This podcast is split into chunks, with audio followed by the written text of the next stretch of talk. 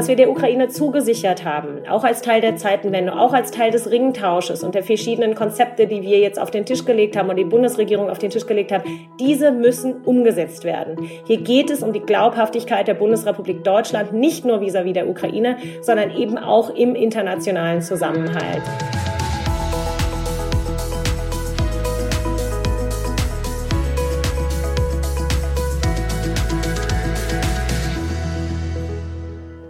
Heute sprechen wir über Politik. Und wir sprechen über den Krieg. Und über die Zeitenwende, die Bundeskanzler Olaf Scholz vor ein paar Monaten ausgerufen hat. Vor allem aber sprechen wir hier in unserem Podcast über Europa. Darüber, welche Rolle Europa in der Welt spielen kann und sollte. Aus unseren Umfragen der Bertelsmann Stiftung wissen wir, dass die EuropäerInnen wollen, dass die Europäische Union in der Welt eine noch wichtigere Rolle spielt und für dieses Thema, für dieses wichtige Thema haben wir heute in unserem Podcast eine ganz besondere Expertin in unserer kleinen, feinen Runde. Und diese Expertin, wie wird sich gleich vorstellen, wird uns einen sehr guten Einblick in die europäische und in die amerikanische Sicht der Dinge geben. Aber zunächst einmal kurz ein herzliches Willkommen im Namen meiner Kollegin Malva Zucker und von mir, von Jochen Arns, zu unserer neuen, tatsächlich schon der 21. Podcast-Folge Zukunft gestalten der Bertelsmann Stiftung. Hallo Malva. Hallo Jochen. Ja, tatsächlich, das stimmt. Und natürlich auch von mir ein ganz, ganz herzliches Willkommen an alle unsere ZuhörerInnen. Ja, unser Gast heute ist wirklich prädestiniert, einen tieferen und umfassenden Blick auf die Weltlage zu werfen. Irgendwie amerikanisch, irgendwie deutsch, irgendwie überall auf der Welt zu Hause. Catherine Klüver-Ashbrook. Hallo Catherine. Hallo Jochen, hallo Malva. Danke, dass ich dabei sein darf. Hallo Catherine. Hi. Ja, äh, du bist relativ frisch bei uns, ähm, seit August nämlich ähm, in der Bertelsmann Stiftung und wir freuen uns natürlich sehr, dass du bei uns bist. Dein Lebenslauf ist wirklich beeindruckend. Vielleicht erzählst du uns ein bisschen davon. Begonnen hat alles in Wiesbaden, richtig?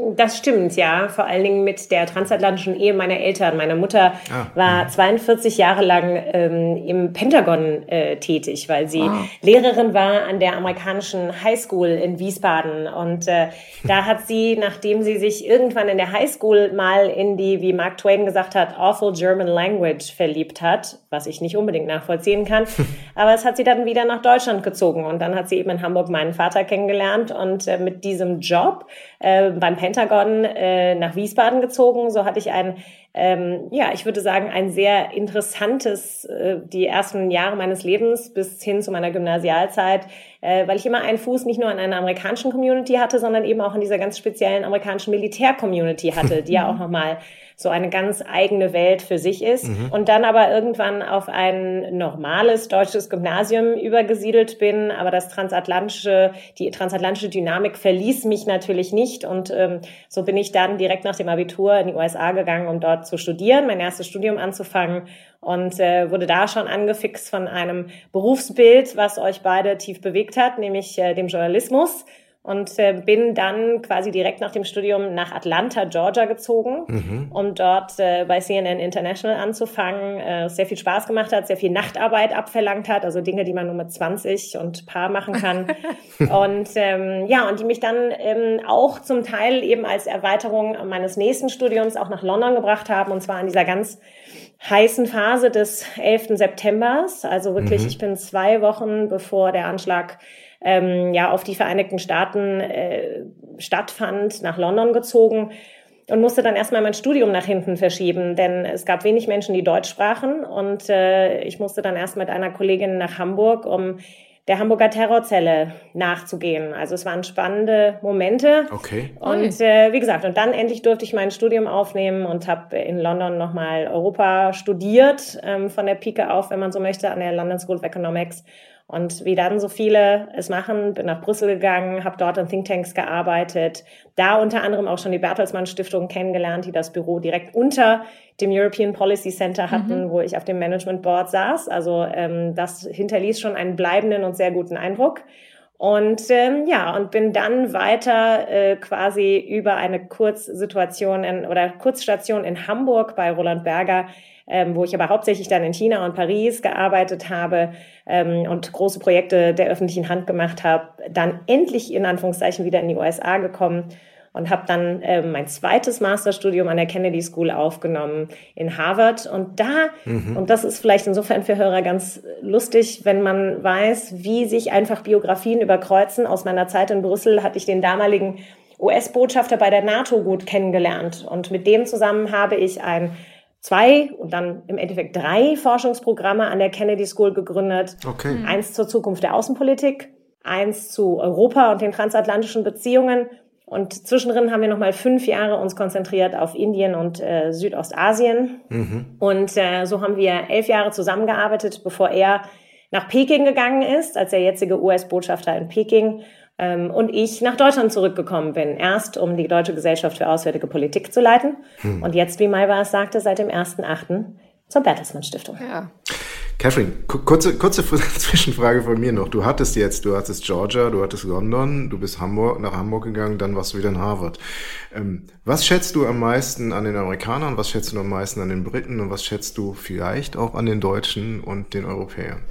Also an den Amerikanern schätze ich am allermeisten diese ganz starke Problemorientierung. Die Amerikaner sind sehr gut daran zu identifizieren, wo das Problem ist und dann in einer, hm, sagen wir manchmal auch unorthodoxen Art und Weise zu versuchen, das Problem zu lösen. Und äh, dieser Pragmatismus der Amerikaner, ähm, einfach zu schauen, aber auch immer nach vorne zu schauen, also mhm. zu antizipieren und ich glaube, das Land ist, ich, das kann man so auslegen oder so auslegen. Es ist irgendwo ein ahistorisches Land. Es guckt nicht sehr viel nach hinten, anders als wir Europäer und Deutschen das tun, mhm. sondern immer nach vorne mit einem unglaublichen Drang, Dinge im besten Fall wirklich besser zu machen, schneller zu machen, effizienter zu machen.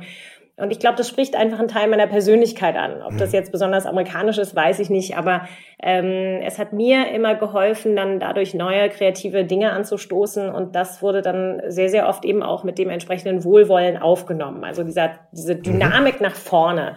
Das ist etwas, was ich mit dem Amerikanischen verbinde. Und die Briten und die Deutschen, wenn man das überhaupt so verallgemeinern sagen kann, wohin schauen die? Ja, ja, ja, ja, aber umgekehrt ist, also wie gesagt, äh, wie sagt man so schön, ach, äh, zwei Seelen wohnen ach in meiner Brust. Ähm, umgekehrt, glaube ich, ist es, ähm, hat, fand ich sehr faszinierend, die äh, starke Historie in Großbritannien, aber eben auch dieses teilweise angelsächsisch-pragmatische. Der gute Tee hat mich natürlich immer mit begleitet, äh, seit den frühen 2000ern, also seit über 20 Jahren importiere ich meinen Tee aus äh, Großbritannien und bin ohne mein Yorkshire äh, morgens nicht funktional. ähm, aber eben da auch, glaube ich, so eher dieses pragmatische Zusammenarbeiten, ähm, auch dieser Wortwitz, nochmal mit ganz anders mit der englischen Sprache zu arbeiten, als die Amerikaner es tun. Äh, das hat mich sehr begeistert. Und umgekehrt, ich war in einer Zeit da, da hatte Europa Hochzeit äh, für die Briten. Und das war ein sehr dynamisches Nachdenken über ja, das Zusammenarbeiten in Anführungszeichen oder die Funktion der Insel für Europa und vice versa. Und das haben wir natürlich jetzt nicht mehr. Und das. Deswegen äh, tut mir das wirklich in der Seele weh, dass wir äh, den Brexit so haben hinter uns bringen müssen, wie es war. Äh, also diese, diese ja, künstliche Separierung ist für mich schwierig. Ähm, und umgekehrt, was schätze ich an Deutschland? Naja gut, das ist das Land, in dem ich aufgewachsen bin. Da versteht man alle kulturellen Signale besser, als man es in den anderen Ländern tut. Ähm, natürlich das gute Brot, wo wir jetzt ganz kurz noch bei dem kulinarischen waren. Das sind die Dinge, die ich immer exportiert habe. Brot und Zahnpasta, komischerweise. Ähm, immer im Koffer mitgenommen in die USA. Und äh, hier wiederum schätze ich die, die ganz äh, starke demokratische Debatte. Ich glaube, ganz dies, das unglaublich tiefe Zeitungslesen der Deutschen und das sich wirklich engagieren, um politische ähm, Ideen, politische Meinungsfindung. Ähm, da können wir streiten, wie das im Ukraine Krieg sich, ja, sich äußert, aber dennoch, man hat das Gefühl, da ist eine ganze Bevölkerung ähm, dabei, sich damit auseinanderzusetzen. Und das hatten wir im Irakkrieg, das haben wir immer in schwierigen politischen Momenten.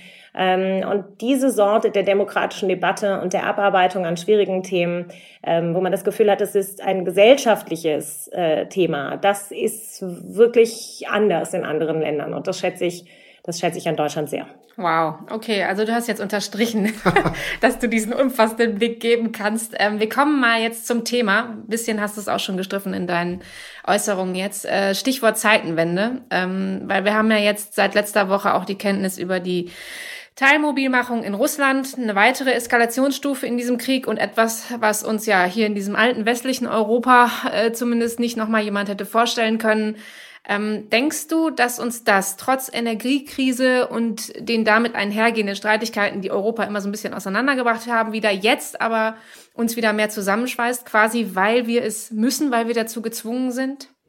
Also ich glaube, dieser Druck von außen ist natürlich eine ganz starke, stark wirkende, ähm, ein ganz stark wirkender Moment. Ähm, ich habe in einem, einem anderen Podcast gesagt, dass ich zum Teil überrascht bin, aber zum Teil auch erleichtert, welche Führungsfunktion gerade von Brüssel ausgeht, gerade auch von dieser von Ursula von der Leyen gedachten geopolitischen Kommission.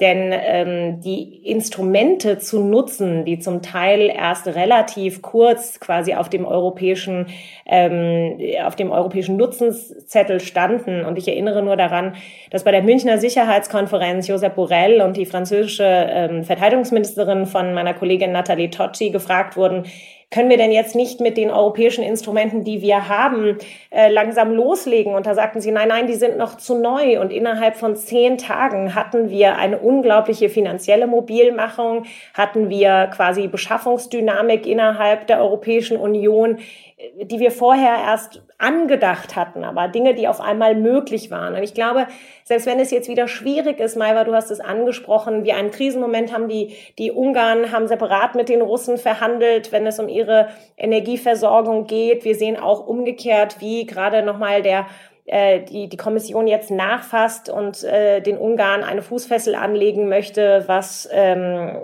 was Rule of Law und überhaupt Dynamiken der Demokratieerhaltung angeht. Also schwierige Prozesse und dann umgekehrt natürlich das Erstarken der rechtspopulistischen Parteien in verschiedenen Ländern Europas, nicht letzt natürlich jetzt ähm, in Italien. Also Europa arbeitet sich um diese Krise aneinander und an sich ab.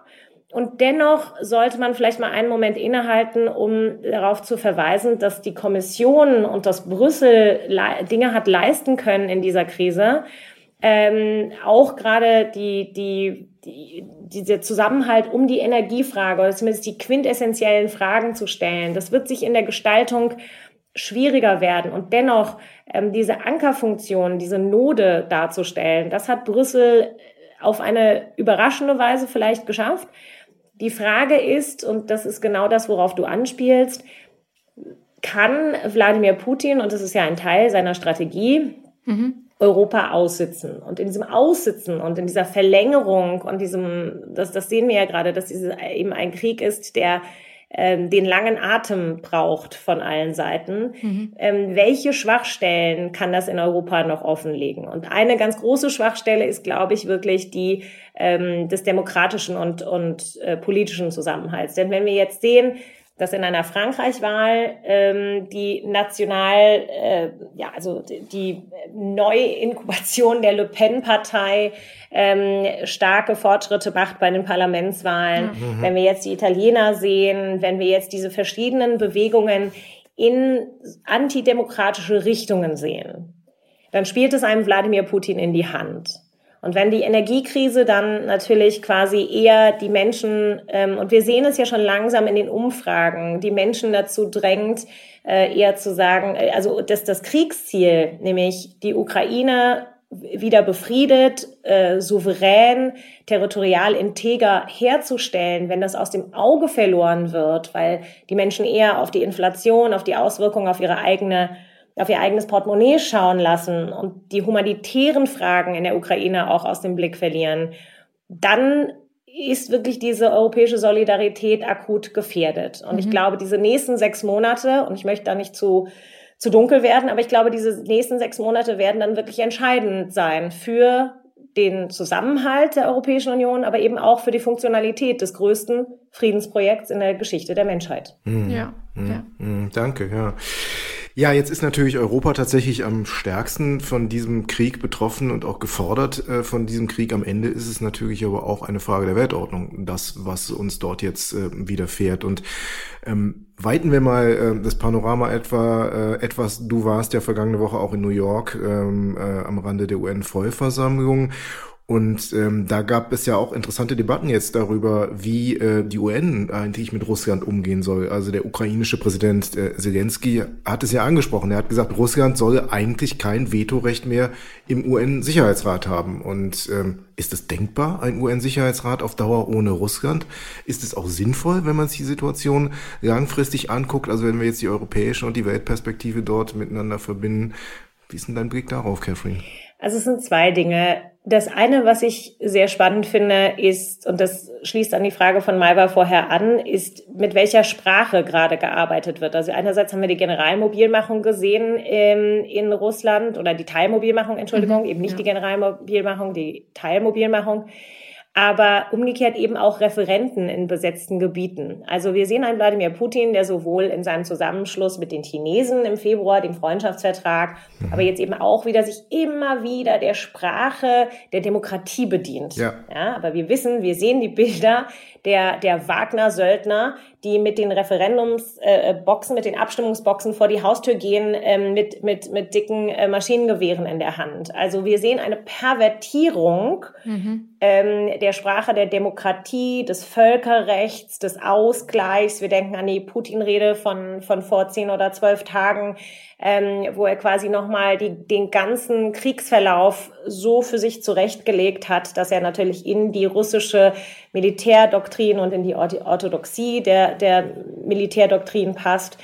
Das ist das eine, glaube ich, worauf man stark achten muss. Denn das, das fließt ein in das erweiterte Verständnis der Welt. Wir denken nochmal an die erste Wahl ähm, in der Vollversammlung der UN, wo eine, die Hälfte der Weltbevölkerung nicht ganz klar zum Ausdruck gebracht hat in ihren Stimmen, mhm. ähm, dass sie das als wirklich äh, Übergriffigkeit Russlands ähm, betrachten, beziehungsweise äh, nicht unbedingt die Sichtweise des erweiterten Westens auf diesen Konflikt sehen. Und ich glaube, diese Dinge, dieses Spannungsverhältnis muss man äh, zusammenhalten können, ähm, um dann zu überlegen, welche Rolle spielt eine, spielen die Vereinten Nationen hier und können sie spielen. Der Westen hat natürlich schon erwirkt, dass ähm, im April schon Russland aus äh, der, dem Menschenrechtskonvent äh, rausgeworfen wurde, im Anfang April schon. Mhm. Aber die nächste Frage ist eben, welche Funktionalität hat eben noch das Völkerrecht insgesamt? Und ähm, haben wir nicht uns selber auch noch äh, große Fragen zu stellen, äh, dass wir eigens, also der Westen an sich natürlich das Völkerrecht über Jahre geschwächt hat, so dass es, wenn es bei einem so korrosiven, schrecklichen, tiefen Bruch ähm, quasi gefragt wird und die Mechanismen der UN neu gefragt werden, dass es so ein bisschen, dass es die Tragbarkeit verloren hat. Es gibt, und da gibt's jetzt, sind große, ähm, und Jochen, du hast es angesprochen, sind große ähm, juristische Debatten jetzt ausgebrochen, wie ja. man ähm, Russland jetzt aus dem Sicherheitsrat entfernen würde. Und da gibt es Möglichkeiten wohl, und da wird, ist es schwierig, weil äh, Russland damals ursprünglich quasi als drei äh, verschiedene Länder reingekommen ist in den Sicherheitsrat, interessanterweise eben auch mit der Ukraine. Also es ist allein die rechtliche Erfassung Russlands und dann die Entscheidung, wie Russland ausgeschlossen werden müsste und welche Kraftverhältnisse es dann auch in der Vollversammlung dafür bräuchte.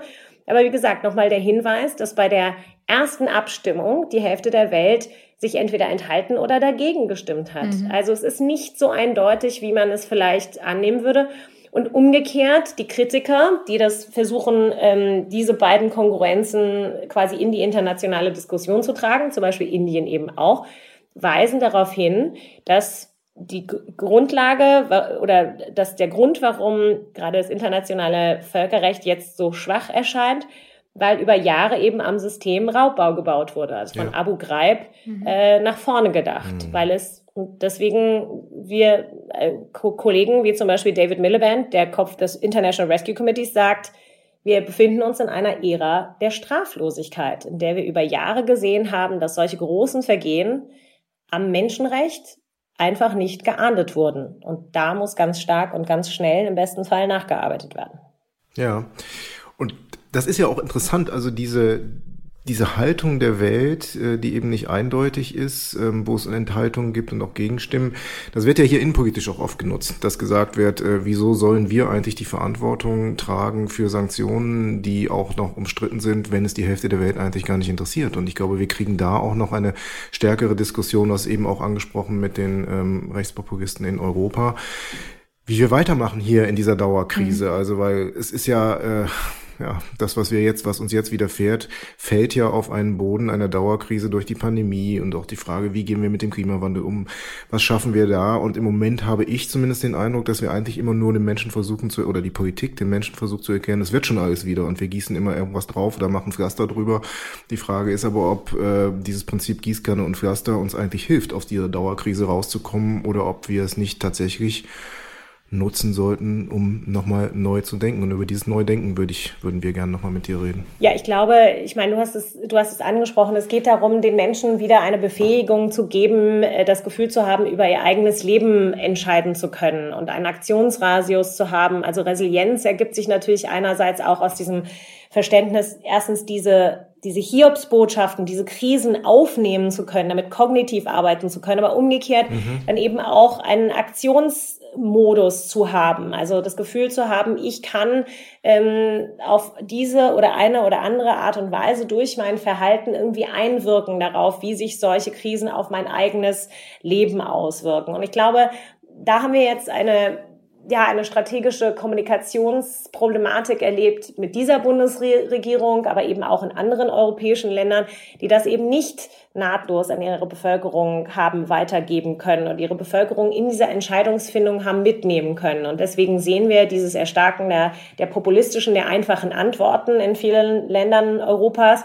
Ja. Aber weil wir es eben auch noch nicht geschafft haben, zum Beispiel eben nochmal das Beispiel Völkerrecht zu nehmen, ähm, da auf kreative Ideen und Antworten zu kommen. Die UN hat sich ein bisschen rehabilitiert, indem sie ähm, den, den Deal über die, die Häfen und Odessa, also über die ähm, Getreideexporte äh, geschafft hat, also umzusetzen und dieses Getreide auch aus der Ukraine herauszubekommen und quasi so ein bisschen abzumildern, zumindest die Ernährungskrise. Also du hast angesprochen, Jochen, diese verschiedenen Krisen, die auf uns zukommen, ja. weil dahinter steht ja eben auch diese eine weltweite Ernährungskrise, die eine Flüchtlingskrise auslösen wird. Wir können ja jetzt schon sehen, welche Wellen da noch auf uns zurollen. Also da wieder zu schauen, ähm, wie kann auch wenn es nicht die ganz großen Gesten äh, schnell sein können, nämlich das Umdenken des, des Sicherheitsrats. Aber wie kann sich zum Beispiel eine Institution wie die UN auf verschiedene Art und Weise wieder äh, rehabilitieren beziehungsweise da ins Gespräch bringen? Und umgekehrt immer die Eigenverantwortung ähm, des Einzelnen noch mit bedienen. Und ich glaube, eben die Einrichtung eines unabhängigen Beirats und die, das Heranziehen verschiedener unabhängiger Organisationen, um gerade die Menschenrechtsvergehen in der Ukraine zu ahnden, um nochmal klar zu machen, warum ist dieser Krieg für uns ein so wichtiger oder wird er immer wieder ausgelegt als ein Systemkrieg, weil es hier systematisch darum geht oder den Russen darum ging, äh, die ukrainische Bevölkerung auszurotten beziehungsweise sie umzudenken ideationell. Ja, also deswegen immer der Duktus mhm. der Entnazifizierung, wo mhm. es keine, in dem Sinne keine Nazis gibt in der Ukraine. Der Staatspräsident ist ein Jude. Ja. Also die, die Pervertierung auch der Sprache und welche Auswirkungen diese Pervertierung der Sprache darauf hat, auf das Verständnis der Menschen und das eigene Verständnis ihrer Möglichkeiten einzuwirken, auf verschiedene Dinge sich zu beteiligen.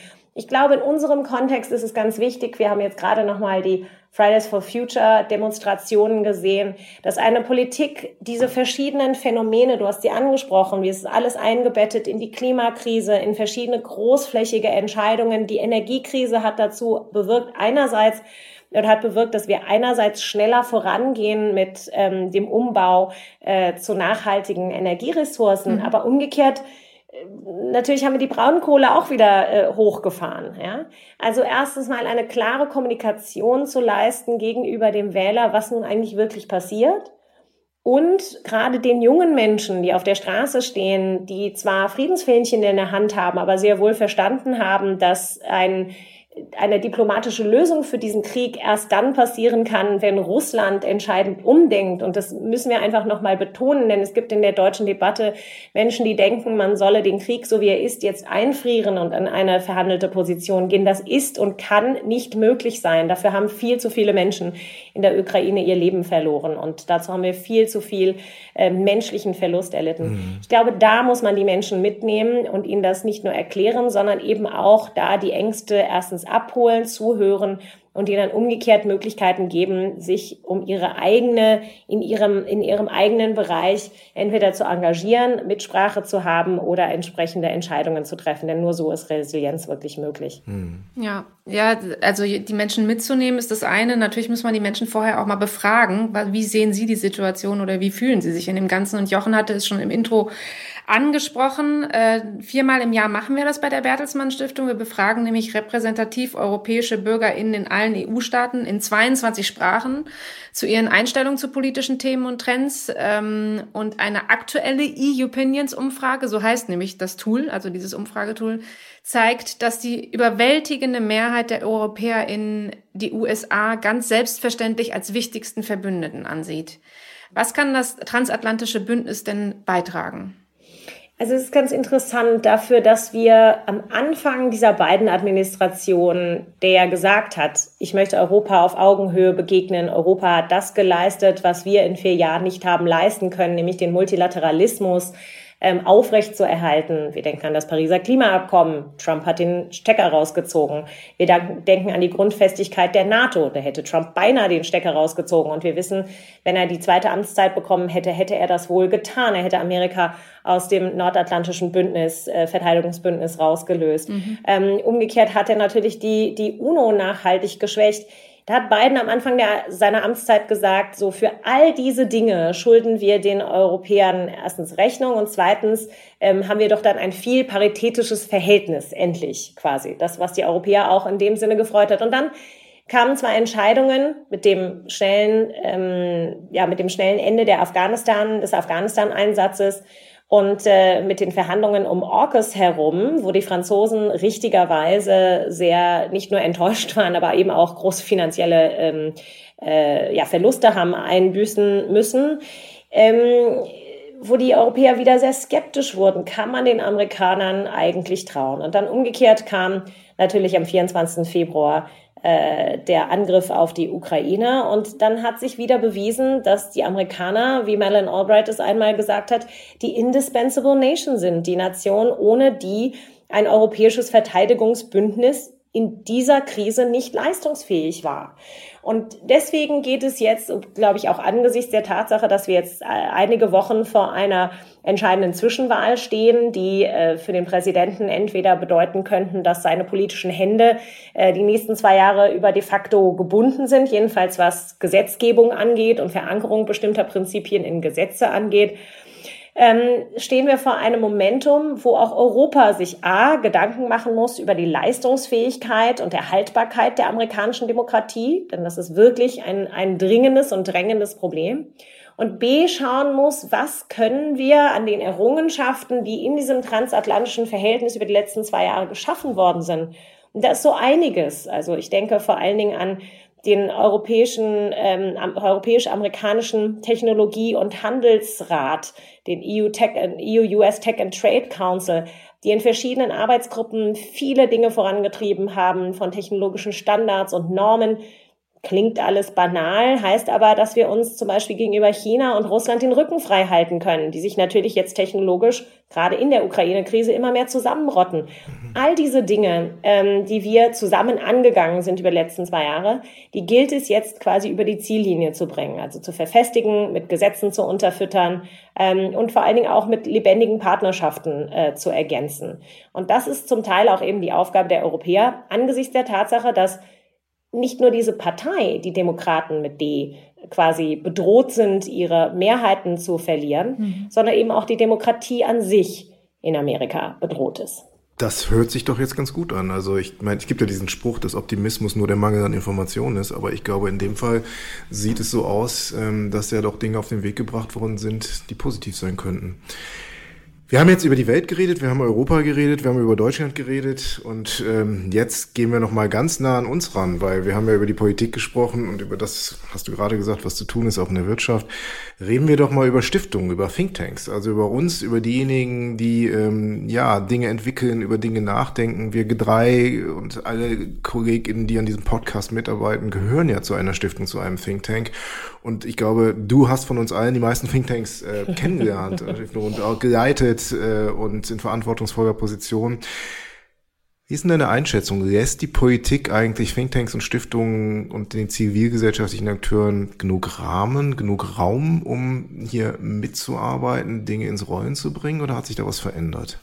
Also kulturell ist es natürlich sehr unterschiedlich. Der angelsächsische Raum lebt sehr stark von äh, den Meinungen, den äh, wissenschaftlichen Forschungen von Thinktanks. Das ist quasi als verlängerte Arm äh, verschiedener Ministerien zu sehen, wie sie Thinktanks auch gegeneinander ausspielen, um da wirklich das mhm. beste, kristallklarste, die schlauste Analyse, die schnellste Analyse für sich nutzbar zu machen. Das ist natürlich im deutschen System nicht ein Teil der, ja, Gesetzesfindungsarchitektur, sagen wir mal so. Ähm, umgekehrt hat sich natürlich auch zum Teil wegen des Brexits eine unglaubliche Dichte an Thinktanks in Berlin aufgetan, die zum Teil sehr, sehr spezialisiert arbeiten. Das ist dann wiederum eine größere Fragestellung für große Thinktanks oder Stiftungen wie die unsere, die eben auch einen gesellschaftlichen Auftrag haben. Ja. Mhm. Genau. Und ich glaube, deswegen ist zum Beispiel die Arbeit der Bertelsmann Stiftung, weil du es ja angesprochen hast, Jochen, diese Vielfältigkeit der Krisen, die ganz unterschiedliche Auswirkungen haben auf Einzelleben, auf politische Entscheidungen, ähm, aber eben auch auf familiäre Entscheidungen. Ähm, wenn wir daran denken, der Ukraine-Krieg, welche Auswirkungen das auf die Migrationsbewegungen haben wird, auf unsere Schulen, auf unser gesellschaftliches Zusammenleben, auf die Fragen, ob wir zum Beispiel den Facharbeiter- und Fachkräftemangel gelöst bekommen. Also ich glaube, große Stiftungen Stiftungen, gerade wie die unsere, die gesellschaftliche Verantwortung mit auf der Fahne haben und das auch täglich leben, ist eben genau in dieser Verbindung der politischen Analyse, wissenschaftlich gestützt und unterstützend für die Entscheidungsfindung in der Politik, aber umgekehrt eben auch der Brückenschlag zu den gesellschaftlichen Themen, denn wir können diese einzelnen Themen nicht mehr gesondert denken. Nein, und das verstehen, Fall, ja. verstehen langsam auch unsere Ministerien, dass es hier einen vernetzten Ansatz des Nachdenkens und Entscheidens brauchen. Und ich glaube, Stiftungen wie unsere sind quasi prädestiniert, das schon vorzumachen, das schon vorzuarbeiten und das eben wissenschaftlich aufzuweisen, wie diese Dinge ineinander greifen und daraus eben politische ähm, Handlungsoptionen abzuleiten. Und was ich mir für jeden Think Tank äh, gerade in der deutschen Szene wünschen würde, ist, dass es noch ein besseres Verständnis gibt für ähm, ja die Zeiträume, in denen jetzt politische Entscheidungen getroffen werden. Also mhm. insgesamt, wenn ich mir die deutsche Think Tank Szene anschaue, müssen alle schneller werden, müssen mit ihrer wissenschaftlichen Arbeit so arbeiten und haushalten können, dass sie quasi vor den Entscheidungsrahmen kommen. Das ist unglaublich schwierig. Das braucht eine andere, mitunter zum Teil andere Sorte von ähm, ja, äh, Nachdenken und Kommunikation, aber eben auch von, von Köpfen zum Teil, die dann wirklich auch rausgehen können und das sowohl gesellschaftlich wie auch politisch quasi äh, in anderen Druckmomenten von außen auf die Politik einwirken lassen können. Also ich glaube, es ist ein sehr spannender taktischer Moment mhm. für Thinktanks und für Stiftungen. Denn genau wie du es erwähnt hast, Jochen, die Komplexität ist so groß. Mhm. Und das, was wir uns in Deutschland als System gegeben haben, nämlich ein prozessorientiertes, risikominimierendes Entscheidungskonstrukt, ist für die ineinandergreifenden Probleme und Fragestellungen nicht unbedingt systemisch geeignet.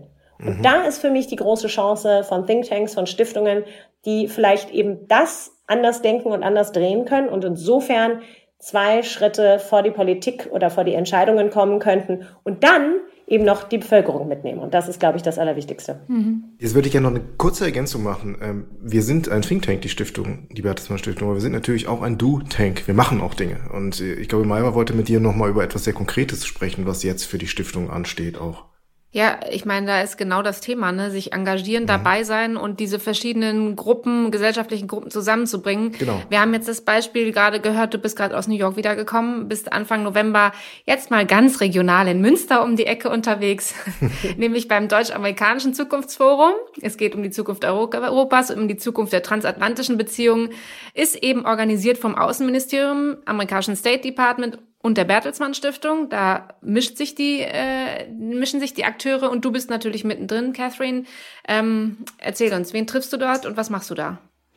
Also es ist ein sehr schönes Projekt, was äh, Joe Biden und äh, die ehemalige Bundeskanzlerin Angela Merkel sich im, ich denke immer, es ist im Rose Garden, aber es war nicht im Rose Garden, aber ich äh, sehe immer das Bild vor mir zwischen der Bundeskanzlerin, der ehemaligen Bundeskanzlerin und dem amerikanischen Präsidenten, wie sie per Handschlag die sogenannte Washingtoner Deklaration auf den Weg gebracht haben. Und in diesem Dokument ging es darum, die transatlantischen Beziehungen. Wir hatten eben ein ganz praktisches Beispiel mit dem Tech and Trade Council, aber hier in mhm. dem Fall auch einfach die deutsch-amerikanischen Beziehungen neu zu denken, neu zu fassen. Und mit dem Deutsch-Amerikanischen Zukunftsforum ähm, planen wir einen Dreisprung, wie ich immer denke. Erstens ein zukunftsorientiertes Thema. Das Thema wird jedes Jahr wechseln. In diesem Jahr ist es Technologie und Demokratie, ein Thema, was mir sehr am Herzen liegt, vor allen Dingen, weil ich eben diese vier Jahre der Trump-Administration in den USA erlebt habe, an denen Raubbau praktiziert wurde an der amerikanischen Demokratie und umgekehrt der Technologiesektor wahnsinnig gewachsen ist, ähm, zum Teil unreguliert. Also wie bringt man diese Dinge zusammen? Wie kann man äh, Technologie dafür nutzen, Demokratien zu unterstützen in ihrer Funktionalität und umgekehrt unsere Demokratien zu schützen vor Übergriffigkeit von Technologie? Also das ist das Thema in diesem Jahr, aber es soll in jedem Jahr ein neues zukunftsorientiertes Thema sein. Mhm. Und es geht darum, eine neue Generation von Entscheidern, so hast du es angesprochen, Malva, in die Diskussion mit reinzuholen. Also der zweite Teil unseres Dreisprungs oder Dreiklangs ist, ein intergenerationelles Arbeiten an diesen Themen zu fördern. Und das dritte ist, neue Transatlantiker an das transatlantische und eben an das deutsch-amerikanische Verhältnis heranzuführen. Also Menschen, die wirklich Fachexperten sind, aber vielleicht äh, gerade diesen transatlantischen ja, Sprung, der mir quasi schon in die Wiege gelegt worden ist, nicht als ähm, ja, als gegeben sehen. Und diese drei Dinge wollen wir in dem deutsch-amerikanischen Zukunftsforum verbinden. Äh, du hast es angesprochen, ähm, der, die Außenministerin und äh, der Secretary of State sind extrem interessiert an dem, was wir über die zwei Tage in Münster am 2. und 3. November mit eben dieser Gruppierung intergenerationell Experten, Studenten, ähm, die Gesellschaft, Technologiedenker, Start-ups zusammendenken und erarbeiten wollen. Und sie werden uns am 3. November äh, zu einem Gespräch zur Verfügung stehen als Teil dieses Forums um quasi dort zusammen zu diskutieren. Wie machen wir unsere Demokratien gemeinsam, Deutschland, Amerika, standhaft und nutzen dazu technologische Möglichkeiten. Ich freue mich sehr. Es ist viel Arbeit, aber es macht auch wirklich unglaublich viel Spaß.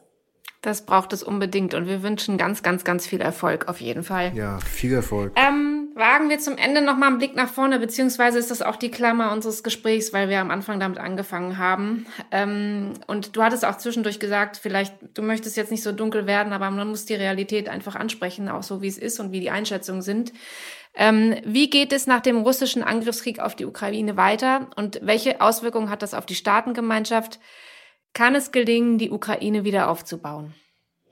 Ich glaube sehr wohl, dass es gelingen kann, die Ukraine wieder aufzubauen. Und ich glaube, wir sollten uns ein Beispiel nehmen an dem Marshallplan, den äh, der die Bundesrepublik de facto wieder so zusammengefügt hat, ähm, dass, dass wir jetzt natürlich im Wohlstand ja. und äh, über eben was wir jetzt The Short Piece nennen, aber eben über eine ganze Länge äh, der Zeit wirklich tief verankert in Europa, im transatlantischen Bündnis, als eine tiefe Friedenszeit empfunden haben.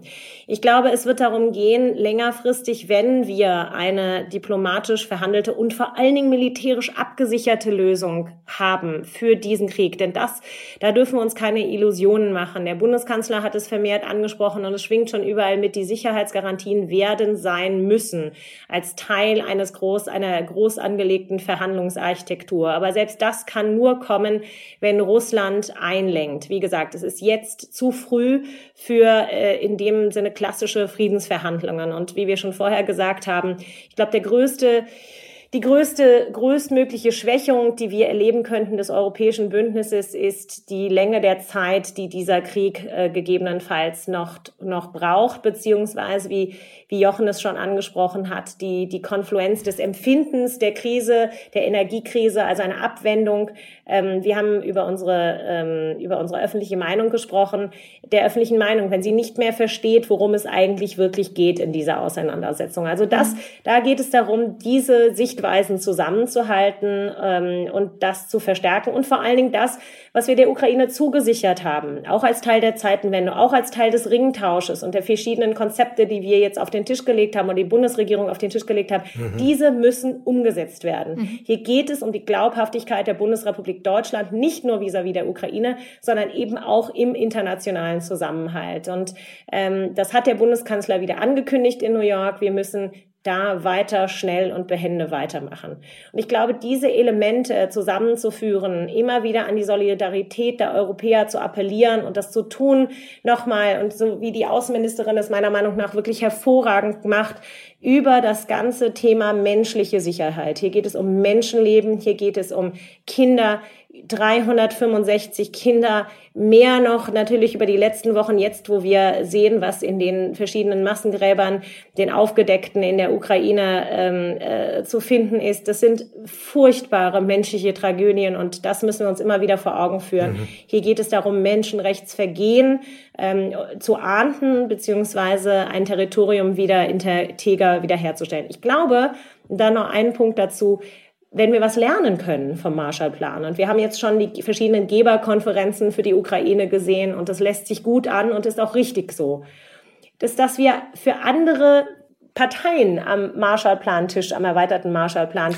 Ja. Catherine, kurz zur Erklärung. Der Marshallplan war der Plan äh, für den Wiederaufbau Europas und Deutschlands nach dem Zweiten Weltkrieg. Genau, von George Marshall, dem damaligen US-Außenminister, auf einer Harvard ähm, Rede äh, zur, zur Graduierung des, der, der Studenten, eine sehr, sehr kurze Rede übrigens, historisch kurz, mhm. äh, gehaltenen und angekündigten Plan äh, der dafür gesorgt hat, dass wir in Europa einen solchen wirtschaftlichen und industriellen Wiederaufbau genossen haben mit Hilfe von großen Geldgeschenken und ähm, Anleihen natürlich und verschiedenen Finanzinstrumenten der USA, dass wir das wieder geschafft haben. Und ich glaube, wenn wir ein, eines gelernt haben, ist, dass wir eine Gruppe von Parteien da nicht vergessen dürfen und das sind die Städte. Mhm. Was ich enorm interessant finde in meiner eigenen Forschungsarbeit ist, wie sehr die Städte in der Ukraine, weil es nämlich die Wiegen, Wiege der, der ukrainischen Kultur sind, der Geschichte natürlich angegriffen worden sind von Wladimir Putin. Ja, Bürgermeister entführt, um wirklich so die Zivilarchitektur zu entkernen. Und umgekehrt haben sich diese Bürgermeister und Städte an ihre Partnerstädte gewandt, wollen Ressourcen, wollen Architekten, wollen Experten haben, äh, wenn es geht um Infrastrukturaufbau, um Wiederherstellung von menschlicher, lebendigem Stadtleben in der Ukraine. Und ich glaube, das wird eine neue Rolle ermöglichen, ermöglichen für für Städte, die zusammen mit ihren nationalen Gebern, ne, die sich mit großen Geldsummen ähm, und mit Krediten an dem Wiederaufbau beteiligen, dass wir, dass wir das schaffen in der Ukraine, was wir natürlich jetzt auch in unseren eigenen Ländern versuchen, dass die Ukraine grüner, besser, klimaneutraler, lebendiger wieder aufgebaut wird, ähm, in, eingebettet in der Lebendigkeit der ukrainischen Kultur. Ich glaube, das ist etwas, was wir quasi als Erweiterung des Marshallplans lernen werden, sehen werden. Und wenn wir das hinbekommen, Malva, du hast gesagt, äh, wir wollen nicht zu dunkel werden, mhm. dann wäre das doch, glaube ich, ein, ein gutes, ein optimistisches Ziel. Aber natürlich ist all dem vorgeschaltet, dass wir als Europäer zusammenhalten, dass wir verstehen, wo die Prioritäten sind, dass wir diese Energiekrise durch alle, durch die Verhandlungen mit verschiedenen anderen Ländern, der Bundeskanzler ist gerade ähm, aus den Vereinigten Arabischen Emiraten zurückgekommen und aus Gesprächen mit Katar. Ähm, wir haben große Gespräche mit den Amerikanern über LNG, mit den Australiern, dass wir uns da einerseits absichern, das Nötigste tun, ähm, unsere Bevölkerung mitnehmen, aber umgekehrt nie die Kriegsziele aus dem Auge verlieren und weiterhin Druck machen, längerfristig diesen Krieg natürlich diplomatisch zu lösen. Vielen Dank, Catherine. Das war jetzt wirklich ja eine sehr, sehr aufschlussreiche Dreiviertelstunde. Wir haben diesen Podcast ja genannt ähm, Zeitenwende Stresstest für die Welt. Äh, ich glaube, wir sind uns einig, dass es ein Stresstest für die Welt ist, was wir gerade hier erleben. Ähm, ob es aber eine Zeitenwende ist oder ob dieses Wort nur eine Floskel ist, das hängt, glaube ich, auch sehr stark davon ab, inwieweit man weiter so tief über die Dinge nachdenkt und dann auch zu Handlungen findet, die du angesprochen hast hier. Insofern glaube ich, ähm, ist das hier etwas, was wir alle nochmal nachhören können dass wir schon Möglichkeiten haben zu handeln und dass wir auch Möglichkeit haben, äh, die Dinge vernetzt, die ganzen Krisen zu denken und zu sehen, was man daraus machen kann. Das wird nicht leicht, das wird nicht morgen sein, aber es ist möglich und dass du uns diese Möglichkeiten aufgezeigt hast heute. Also, dass die Zeitenwende keine Floskel sein muss, sondern wirklich eine sein kann. Dafür danken Malva und ich und ähm, ja, äh, dir sehr und sehr erkenntnisreich. Vielen Dank für dieses Gespräch. Ja, danke, liebe Catherine. sehr, sehr gerne. Ja, ähm, wir müssen noch einen Blick auf die nächste Folge werfen an dieser Stelle. Äh, es hört sich nach einem großen Bruch an, aber eigentlich hatten wir das Thema heute auch schon, nämlich das Thema Fachkräftemangel und wie die Wirtschaft aussieht. Also wir sprechen über Stellenanzeigen, das heißt über den Arbeitsmarkt, darüber, wer gesucht und was ausgeschrieben wird in Deutschland und was das nämlich bedeutet für die allgemeine Marktsituation und was das auch über die Gesellschaft aussagt. Und da wird es einige Überraschungen geben. Ich glaube, ein Stichwort fiel heute schon mal, das Stichwort Resilienz. Und dabei möchte ich es auch belassen bei der Ankündigung für den nächsten Podcast. Ähm, wir danken dem Team und sagen wie immer, dass es uns natürlich überall gibt, wo es Podcasts gibt. Ähm, bei Spotify, Apple Podcasts, Deezer und vielen mehr. Abonniert uns. Wir freuen uns auch immer über Zuschriften, gerne über podcast at bertelsmann-stiftung.de und wir freuen uns über jedes Feedback und alle Anmerkungen. Bis zum nächsten Mal und tschüss. Tschüss.